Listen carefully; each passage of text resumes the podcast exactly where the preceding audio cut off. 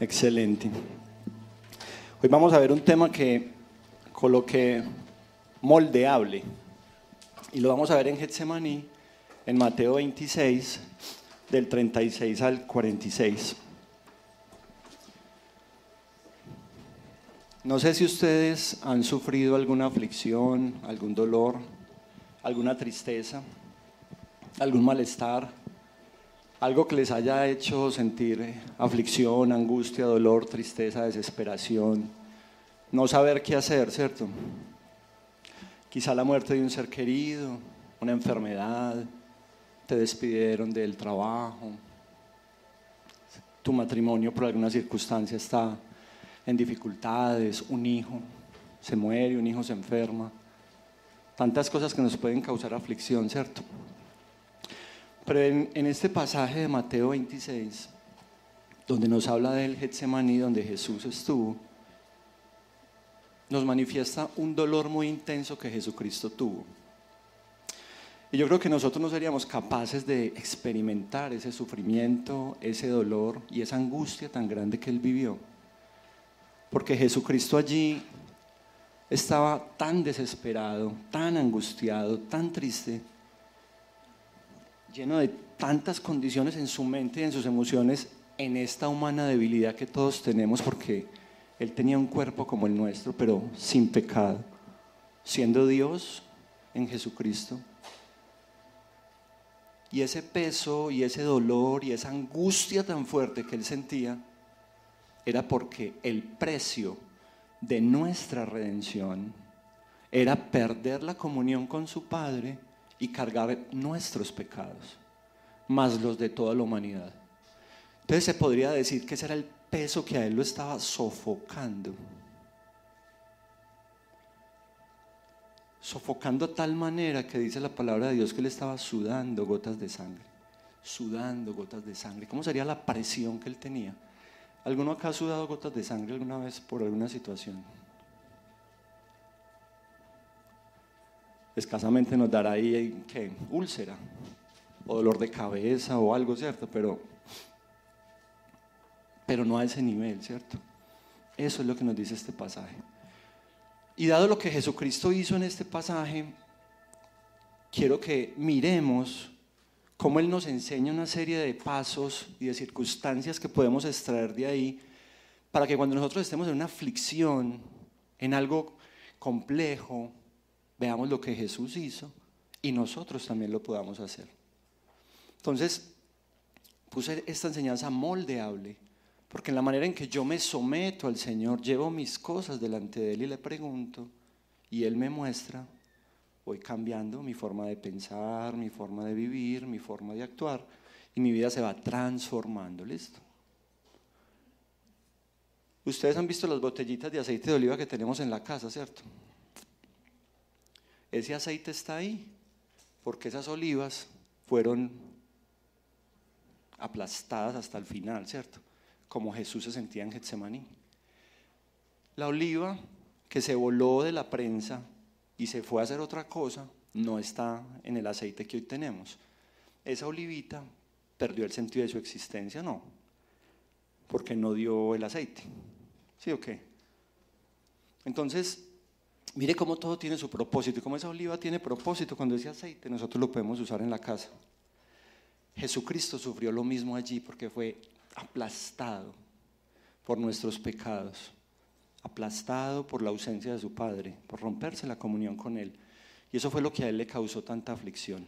Entonces vamos a leerlo desde el capítulo, desde el versículo 36, es Mateo 26. Sí, desde el 36 al 46. ¿Listo? El versículo 36 dice, luego Jesús fue con sus discípulos a un lugar llamado Getsemaní y les dijo, siéntense aquí mientras voy más allá a orar. Mire, Jesús era consciente de su humanidad, de lo débil que es la humanidad, y él sabía que necesitaba orar por lo que estaba sintiendo y experimentando. Y en este pasaje lo vemos, Él quiere ir a orar. Él quiere ir a orar para recibir ayuda en esa aflicción tan fuerte que Él estaba sintiendo. Y algo muy importante, Jesús tenía un lugar a donde ir a orar. Yo no sé si usted tiene un lugar para orar en su casa. Yo he orado en mi oficina, de rodillas en el baño, en mi escritorio, en el piso 11, mirando contra una ventana. Y algo que yo no sé si ustedes se han dado cuenta, y es que con el tapabocas usted puede orar a toda hora y nadie lo ve. Usted puede ir caminando por todas partes orando, orando, Señor, yo bendigo a este man, ta, ta, ta, esta señora, esta que lee las cartas, esta que es adivina, Señor, que reciba a Jesús y nadie se da cuenta, ¿sí o no? usted está... Ojalá todos se hayan dado cuenta desde el comienzo que podían hacer eso, ¿cierto? Ya que lo están quitando. Otro punto importante que vemos en este pasaje 36 es que Jesús comparte su aflicción y su dolor con los más cercanos, con sus discípulos más cercanos. Entonces, tiene un lugar a donde ir, tiene personas en quien apoyarse y sabe que por medio de la oración él puede encontrar alivio y respuesta, ¿cierto? Vamos al 37. Se llevó a Pedro y a los dos hijos de Zebedeo y comenzó a sentirse triste y angustiado. Mire, comenzó a sentirse triste y angustiado. O sea, él tenía unos discípulos, vino con unos hasta cierto lugar y luego se fue con otros a otro lugar donde él pudo manifestar cómo estaba. No sé si usted ha, usted ha podido tener eh, la libertad de, cuando usted está mal, poder hablar con alguien que te escucha y tú puedes orar, eh, llorar tranquilamente, contar lo que te está pasando, la rabia que sientes o el malestar que tengas o la impotencia que estés viviendo y tú puedas abrirte libremente. Mire, necesitamos lugares seguros para eso. La iglesia es un lugar para eso. Acá, ¿cuántos líderes sentados hay? ¿Se pueden poner de pie, por favor?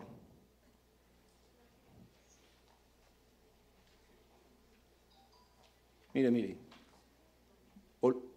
miren hacia atrás, por favor, para que los vean. Vea. Esas personitas Usted puede contar con ellas como un lugar seguro para decirles, puedes orar por mí, necesito que me ayudes, tengo este dolor, tengo esta tristeza, podemos hablar, podemos tomarnos un café, ¿cierto? Jesús tenía unos cercanos y hizo eso con ellos.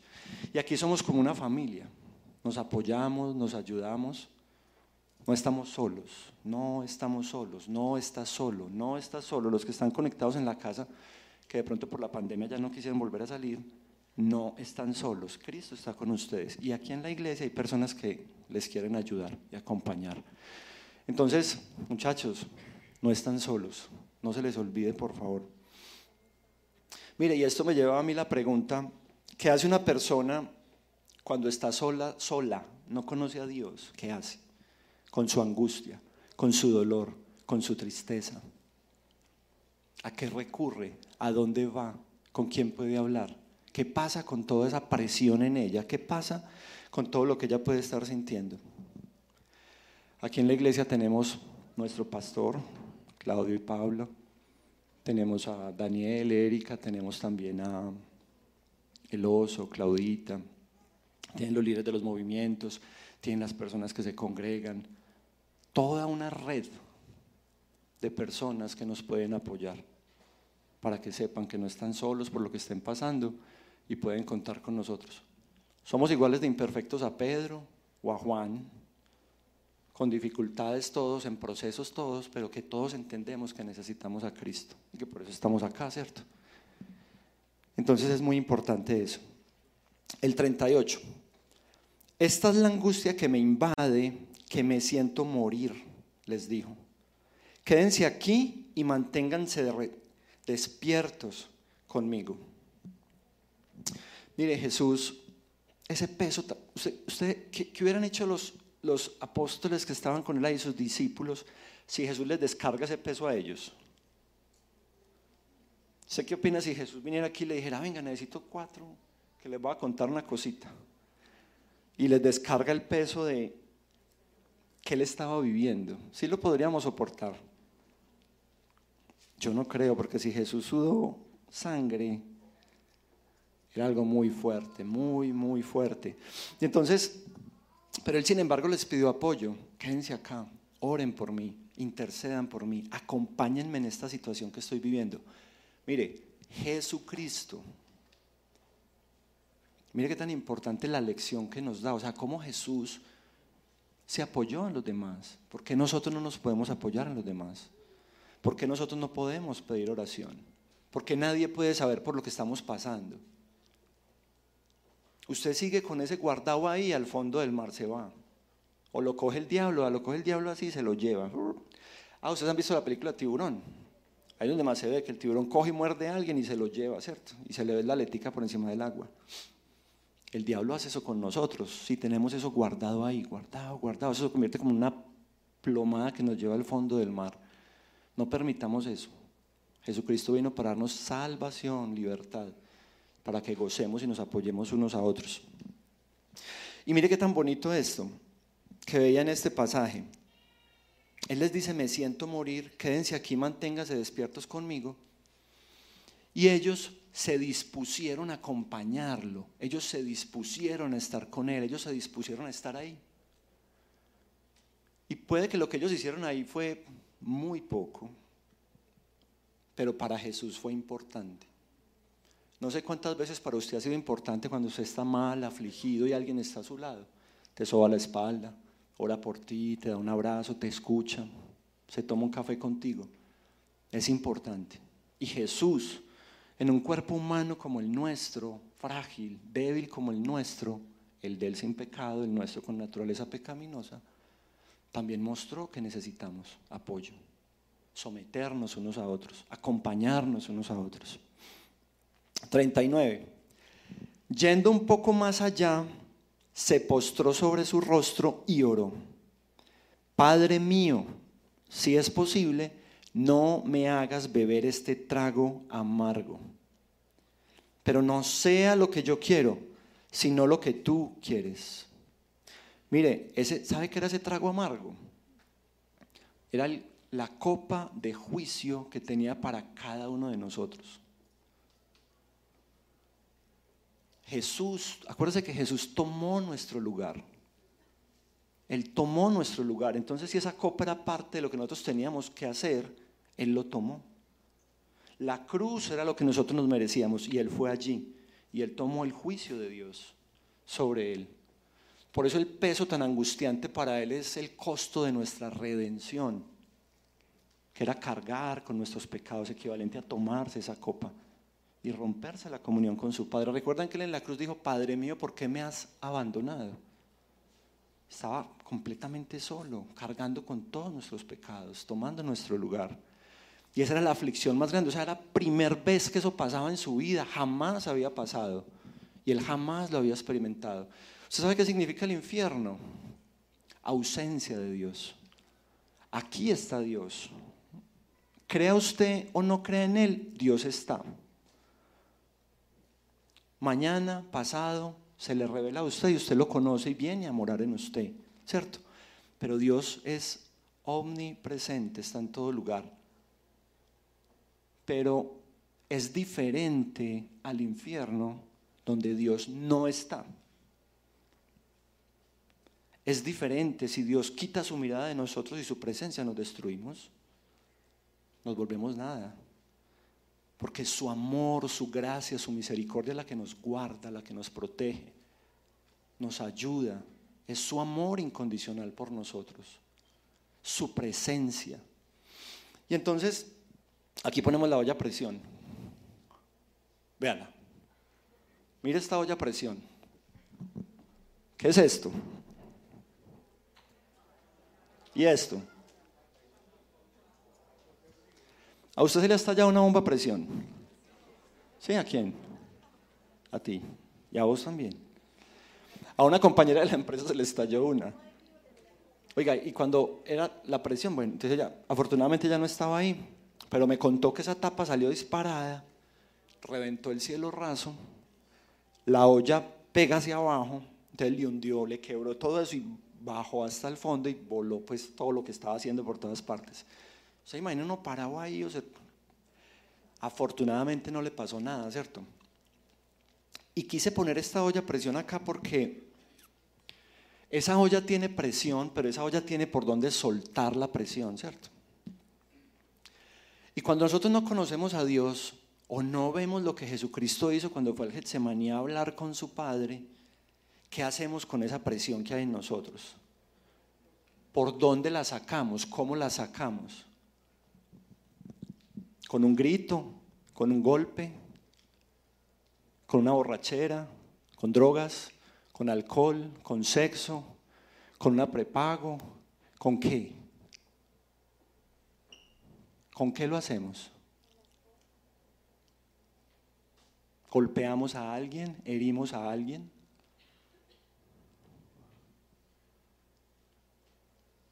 Examine usted cómo ha liberado esa presión. O si en este momento tiene presión ahí que tiene que salir, el Señor le está diciendo, esto hay que soltarlo, ahorita lo hacemos, ¿cierto? Ahorita soltamos eso. Que no haya en ti nada de esto. Y, que cualquier situación, que, o sea, que no haya nada del pasado en ti, que esté esa presión ahí acumulada, que te haga estallar en ira, estallar en rabia, estallar en odio, que no puedas ver a nadie, que no puedas acercarte a tu padre, a tu madre o a, alguien, porque hay tanto odio en ti que si lo ves lo mata, ¿cierto? ¿Por qué? Porque esa presión no ha salido, no ha sido canalizada adecuadamente. Y Jesucristo en este pasaje del Getsemaní nos muestra cómo Él canalizó lo que Él estaba experimentando. Y díganme si alguno de los discípulos fue herido con lo que él estaba sintiendo. Todo fue canalizado correctamente a su padre, ¿cierto? Y ellos no sufrieron. Porque si él no hubiera hecho eso, cuando ellos estaban ahí, no le ayudaron, los poder vaciado, no, cogido a chancleta. O a piedra. No, o con la espada de Pedro. Pero no, él no hizo eso. ¿Por qué? Porque canalizó correctamente esas emociones. Y me gustaría que miráramos Romanos 8, 26, 27.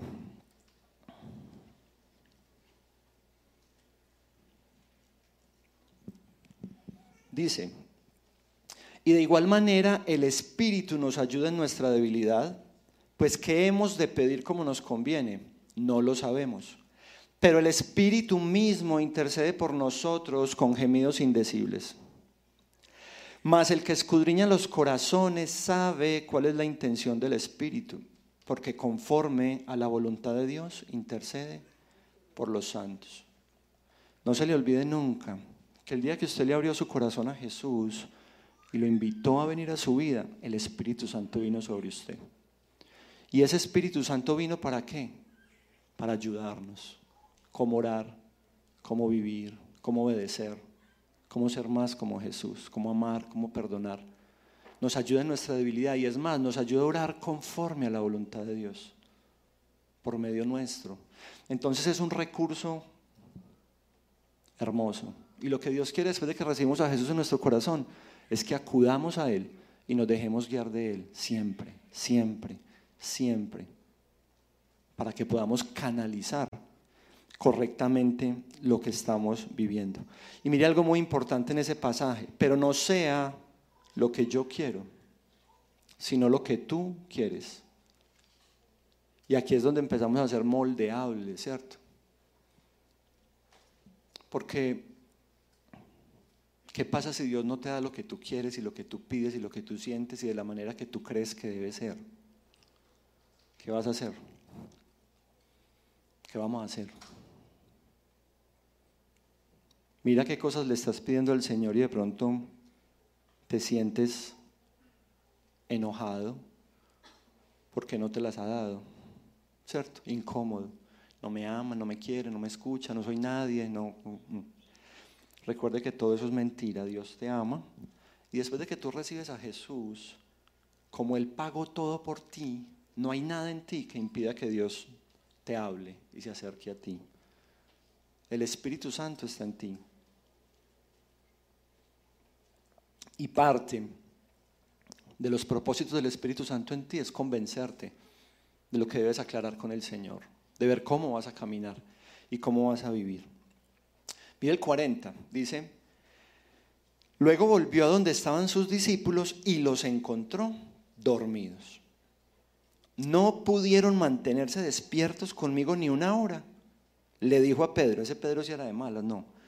Hacía un poquito, versiculitos arriba, le dijo, Señor, contigo hasta la muerte. Mejor dicho, firme, ¿sí o no? Y pin, al boetico, dormido. Por allá más atrás le dijo, Jesús, no es necesario que vayas a la cruz, que eso no te pase, usado por el diablo. Jesús que tuvo que hacer lo reprendió. Apártate de mí, Satanás.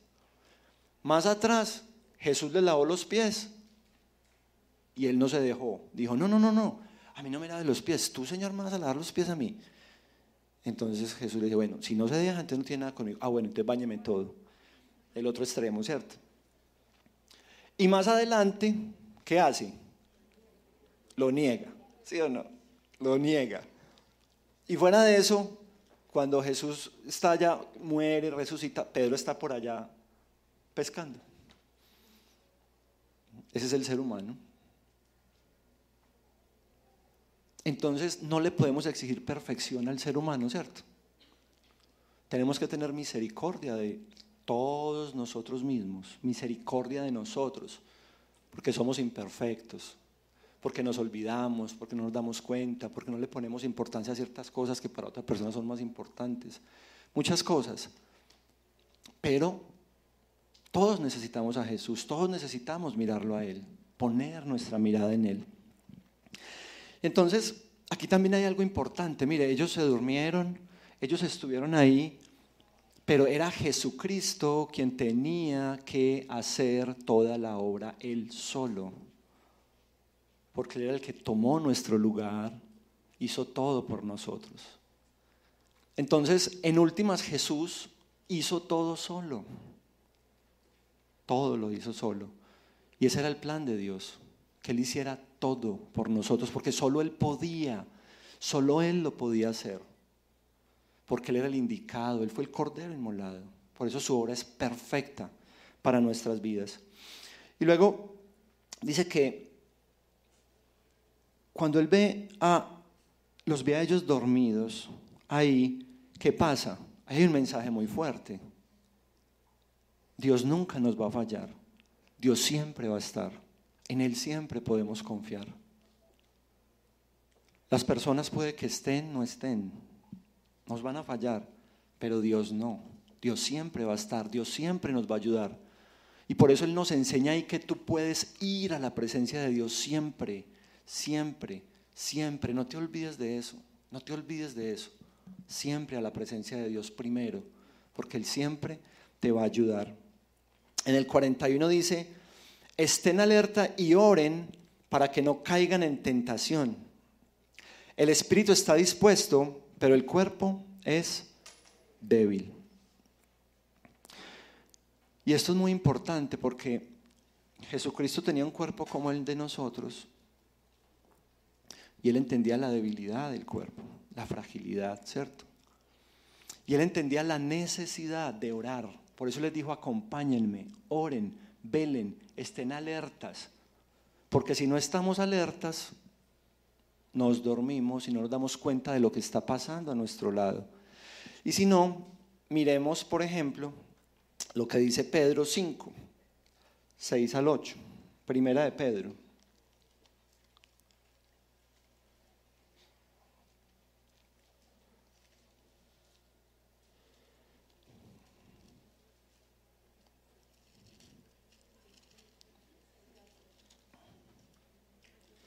Dice, humillaos pues bajo la poderosa mano de Dios para que Él os exalte cuando fuere tiempo, echando toda vuestra ansiedad sobre Él, porque Él tiene cuidado de vosotros. Lo que estaba haciendo Jesús en Getsemaní, ¿cierto?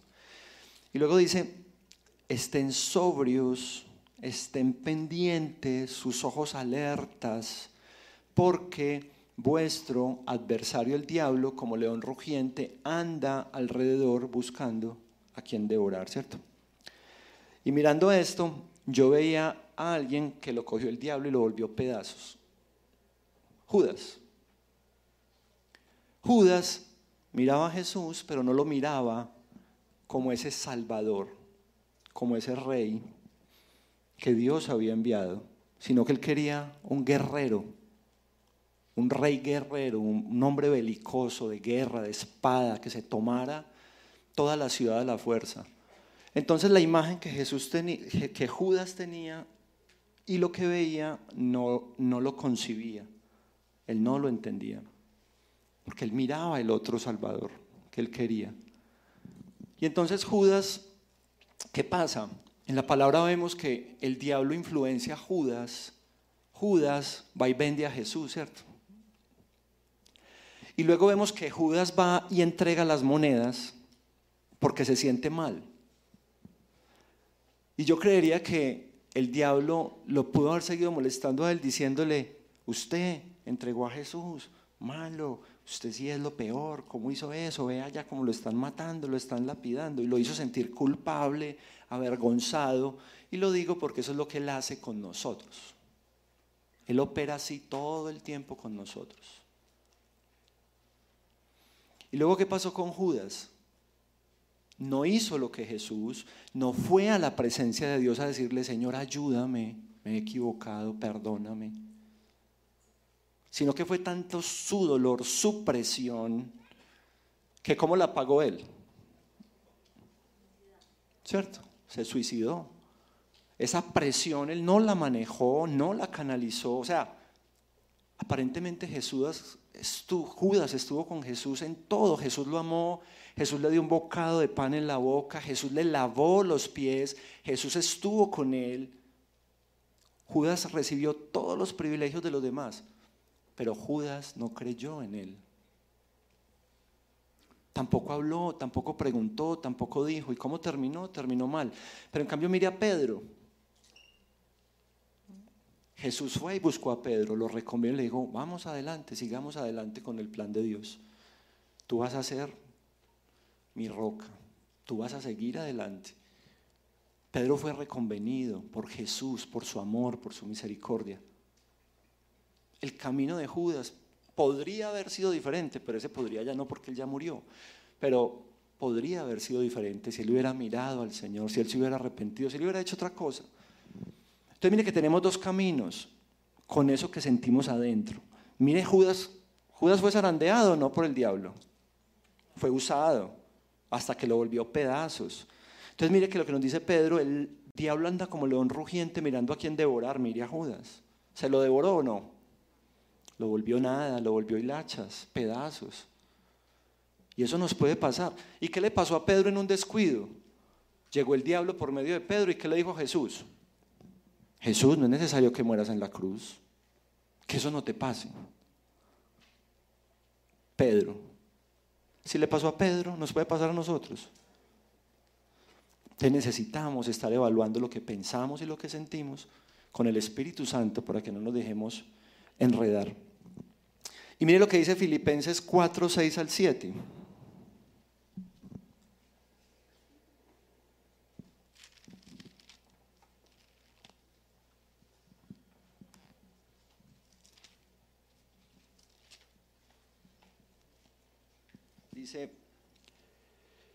Por nada estén afanosos si no sean conocidas tus peticiones delante de Dios, en toda oración y ruego y con acción de gracias. Y la paz de Dios que sobrepasa todo entendimiento, guardará tu mente, guardará tu corazón en Cristo Jesús. Mira acá también nos lo dice. Todo lo que estemos viviendo, lo que estemos experimentando, Señor, te lo entrego, te lo presento, te lo doy. Que nuestra válvula de escape, como en esa olla a presión, sea la cruz, sea llevar toda la cruz, sea poder hablar con nuestro Señor. 42. Por segunda vez se retiró y oró, Padre mío, si no es posible evitar que yo beba este trago amargo, hágase tu voluntad. Mire qué bonito esto. El Señor te permite ir a su presencia las veces que sea porque Jesús abrió el camino, nada impide que vayamos a la presencia de nuestro Padre para hablar con Él, para hallar auxilio y socorro en el momento que más lo necesitemos. Puedes ir las veces que quieras con lo que estés sintiendo. Y va a haber un momento en que el Señor te va a mostrar. pero llévalo a su presencia, llévalo a su presencia, siempre díselo, siempre llévalo. No te lo tragues tú, no lo rumíes tú, no lo guardes tú. ¿Sabes por qué? Porque eso te puede apartar, eso te puede descarriar. ¿Ustedes han visto un tren descarriado?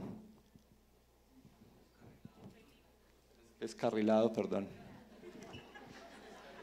Descarriado no, descarrilado. Ojalá se haya interrumpido la en ese momento. Descarrilado, se sale, ¿cierto? Se sale.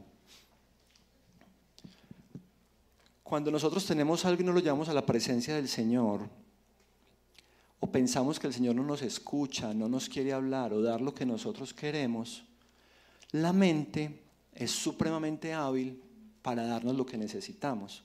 Usted ha visto que usted se dobla un tobillo y la mente lo recarga para el otro, ¿cierto? La mente no le dice, no, camine en ese, camine, no. Ella lo pone en el otro para que usted le duela menos. Tenemos que tener mucho cuidado con eso.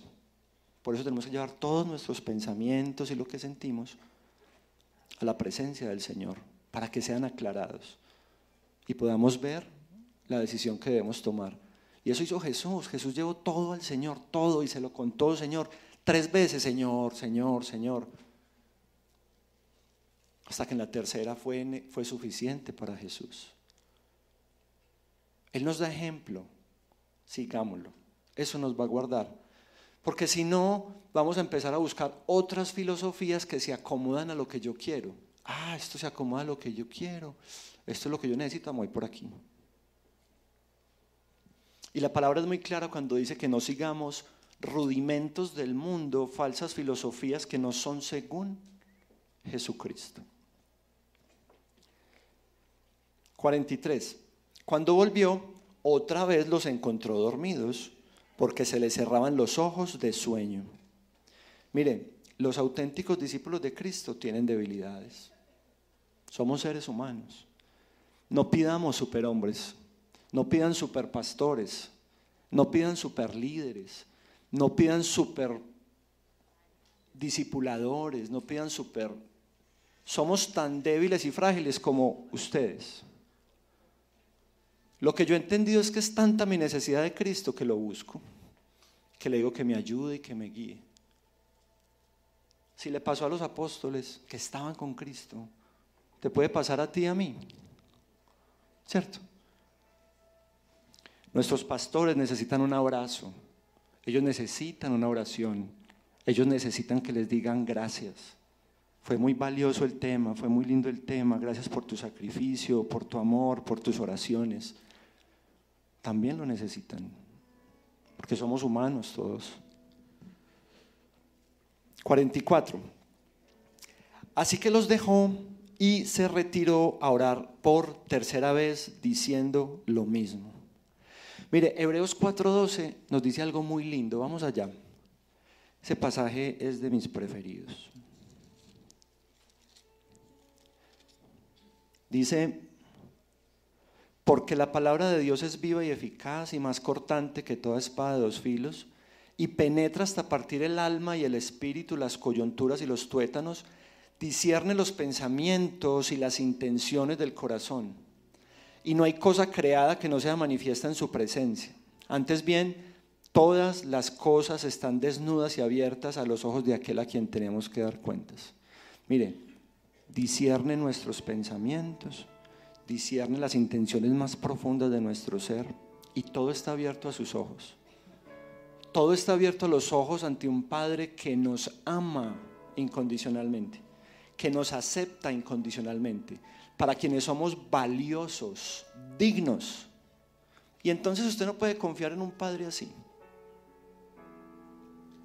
Si usted va y confía en una persona que lo va a operar, que es un ser humano que usted no conoce, que apenas lo vio en la cita, y tranquilamente se deja poner la anestesia y usted luego despierta y usted confía en él que lo está haciendo por por dinero porque es su trabajo, ¿cierto? Pero Cristo entregó su vida por ti. ¿Por qué no podemos confiar en él completamente? ¿Por qué no podemos abrirnos completamente? Él nos ama infinitamente. 45. Volvió de nuevo a los discípulos y les dijo, siguen durmiendo y descansando. Miren, se acerca la hora y el Hijo del Hombre va a ser entregado en manos de pecadores. Mire qué tanto es. El Señor no quitó el aguijón de la carne de Jesús, pero le dio su gracia para que Jesús pudiera seguir adelante con su plan. El apóstol Pablo también dijo, tres veces le oró al Señor para que quitara algo que había en él. ¿Y qué le dijo el Señor?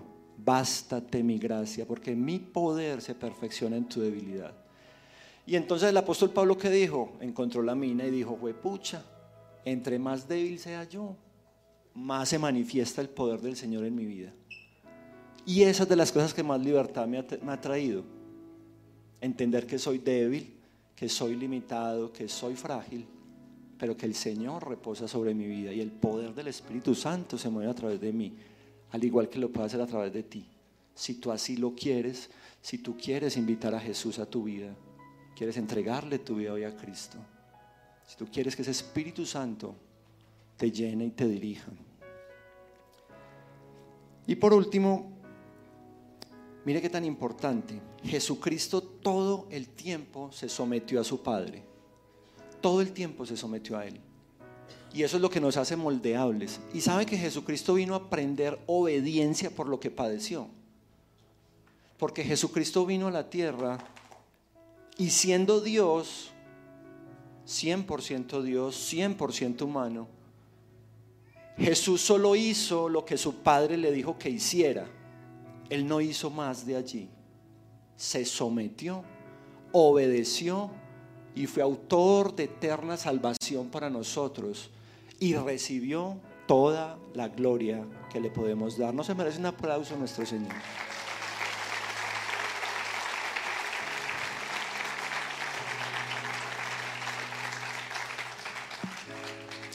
Y ya concluyendo, como haciendo ahí como una cosita de lo más importante, Punto uno, saciarme en Él. Si no, voy a buscar otras fuentes y me voy a ir. Y me voy a perder. Y voy a divagar años y años y luego voy a volver como sobrado de tigre. Con un montón de años perdidos, vagando y divagando para luego volver a tomar el rumbo. Segundo, tener un lugar donde orar y donde rodearme de personas con quien pueda hablar y me puedan dirigir. Tercero, manifestar lo que siento, someterme al Señor, resistir en el Señor, en su palabra, en su voluntad, dejarme guiar por Él y el diablo me va a soltar y el diablo se va a ir y voy a recibir paz, dirección, puede que no me guste, pero va a ser lo mejor porque Dios te ama y su voluntad siempre es buena, agradable y perfecta para nosotros. Cuarto, hacer lo que Dios me dice. Si Dios te dice que seas maestro, maestro, apóstol, apóstol. Más suave pues, perdonar, pagar la deuda, dejar esa relación que le está haciendo daño a tu matrimonio dejar las drogas, dejar el licor, liberar la violencia que hay en ti, tantas cosas. No sé el Señor que te está diciendo hoy con esa olla presión que hoy debe salir de tu vida y quedar en la cruz. Y quinto, Jesús recibió honor y gloria al darnos salvación.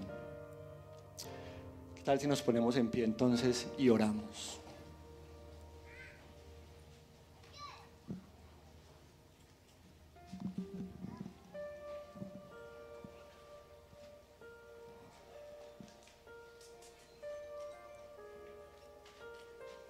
Cierra tus ojos. Y pregúntale al Señor de lo que hizo Jesús en este pasaje, de lo que nos enseñó, de lo que nos explicó, de lo que nos mostró. ¿Tú qué necesitas? Quizá decirle sí a esa célula para tener ese grupo en cual poderte abrir. Quizá decirle sí a lo que tu líder o tu pastor te ha venido diciendo. O más allá a lo que el Espíritu Santo ya te ha estado diciendo que necesitas hacer. Y aquello que necesitas ya soltar de tu vida, ser radical y podarlo y dejarlo a un lado para seguir adelante. Quizás soltar a alguien, dejarlo ir, perdonar, empezar a pagar tus deudas, volver con tu esposa o con tu esposo, aceptar a tus hijos y amarlos, reconocer lo que le debes pagar a tu esposa por tus hijos, no sé. No sé qué te está diciendo el Señor.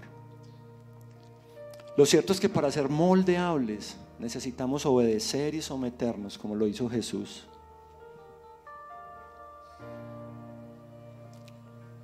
En la medida que vamos superando estas circunstancias en nuestras vidas, Jesucristo se va manifestando más en nosotros y nos va llenando más de su amor, de su gracia y vamos experimentando más su libertad.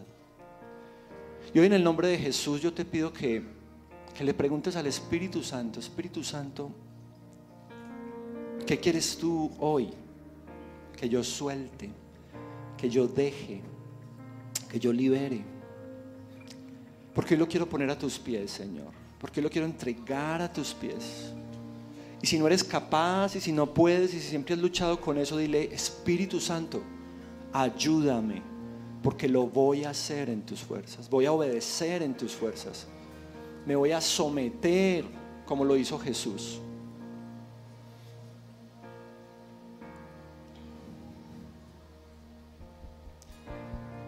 Y si hay vergüenza en tu corazón, si te sientes inadecuado, eso es una mentira de Satanás.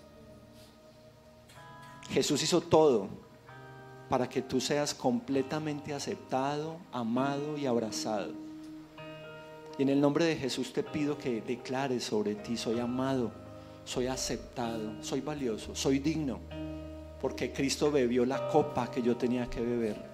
Jesucristo tomó el lugar que yo tenía que tomar y tú, Señor, me has dado todo para poder estar en ti. Porque solo en Jesús podemos estar en la presencia del Señor. Solo por Cristo podemos ir a su presencia. Tu vida está escondida en Jesús. Mira al cielo, mira lo alto, mira a Jesús donde tú estás escondido, donde está tu vida. Jesús permanece en ti. Su palabra dice que nunca te dejará, nunca te soltará que nada absolutamente podrá separarte jamás de su amor. Absolutamente nada. Fuiste creado para ser amado extravagantemente. Su palabra dice que las bendiciones suyas te persiguen y te alcanzan. Vuélvete a Jesús hoy. Vuélvete a Jesús hoy. Dile, Señor, hoy me vuelvo completamente a ti. Dile, Señor, perdóname si he estado divagando buscando otras filosofías o pensando, Señor, que tú no me amas. Señor, hoy renuncio en el nombre de Jesús a seguirte demostrando que me, pidiendo que me demuestres que me amas. No me puedes amar más, Señor. No puedes amarme más. Señor, hoy recibo completamente tu amor. Hoy me vuelvo a ti, Jesús. Hoy libero de mi corazón, de mi alma y de mi mente todo lo que tú me estás diciendo, bendito Señor. Llévate todo precio, toda presión, llévate todo cansancio, toda angustia, toda aflicción, toda contradicción en mi mente, Señor, toda tristeza, toda depresión, toda bipolaridad, todo lo que sea contrario a ti, Señor Trae sanidad en el nombre de Jesús sobre cada uno de los hijos que hoy están acá y de los que nos están viendo, Señor. Espíritu de Dios, muévete en este lugar, Señor. Tu palabra dice que fuimos sanados por tus llagas, sanados, Señor, por la sangre que derramaste en la cruz. Y hoy te pido, Señor, que esta sanidad venga sobre cada uno de los que estamos acá, amado Señor. Y a Satanás hoy, Señor, le ordeno que se vaya de los hijos que tenga atados hoy en este lugar. Hoy en el nombre de Jesús ordeno que seas desatado. Y Satanás se va de tu vida hoy en el nombre de Jesús. Y tú no puedes permanecer aquí, Satanás, en los hijos de Jesús. porque le pertenecen al Cordero inmolado, porque Él pagó por ellos y son suyos. Por lo tanto, hoy los declaro a cada uno de ustedes libres en el nombre de Jesús. Libres en el nombre de Jesús. Y si el Señor te está diciendo que entregues y sueltes y perdones, suéltalo ahora mismo. Suéltalo para que el diablo no tenga nada en ti, nada de que agarrarse de ti, porque Dios te hizo para ser libre, para que sus ríos de agua viva fluyan en ti, para que su gracia y su amor se manifiesten sobre ti y para que las demás personas que te conocen se conviertan a ti, porque ven a ti al Jesucristo resucitado, porque experimentan en ti la paternidad del Padre, porque ven en ti la llenura del Espíritu Santo. Alaba al Señor, dile gracias. Gracias Señor por esta libertad, por tu ejemplo, por tu amor, porque no importa por lo que esté pasando, puedo ir a tu presencia Señor, a encontrar esa ayuda, ese socorro, porque me amas, porque me aceptas, porque no hay nada, Señor, que me aparte de tu presencia, bendito Rey Celestial.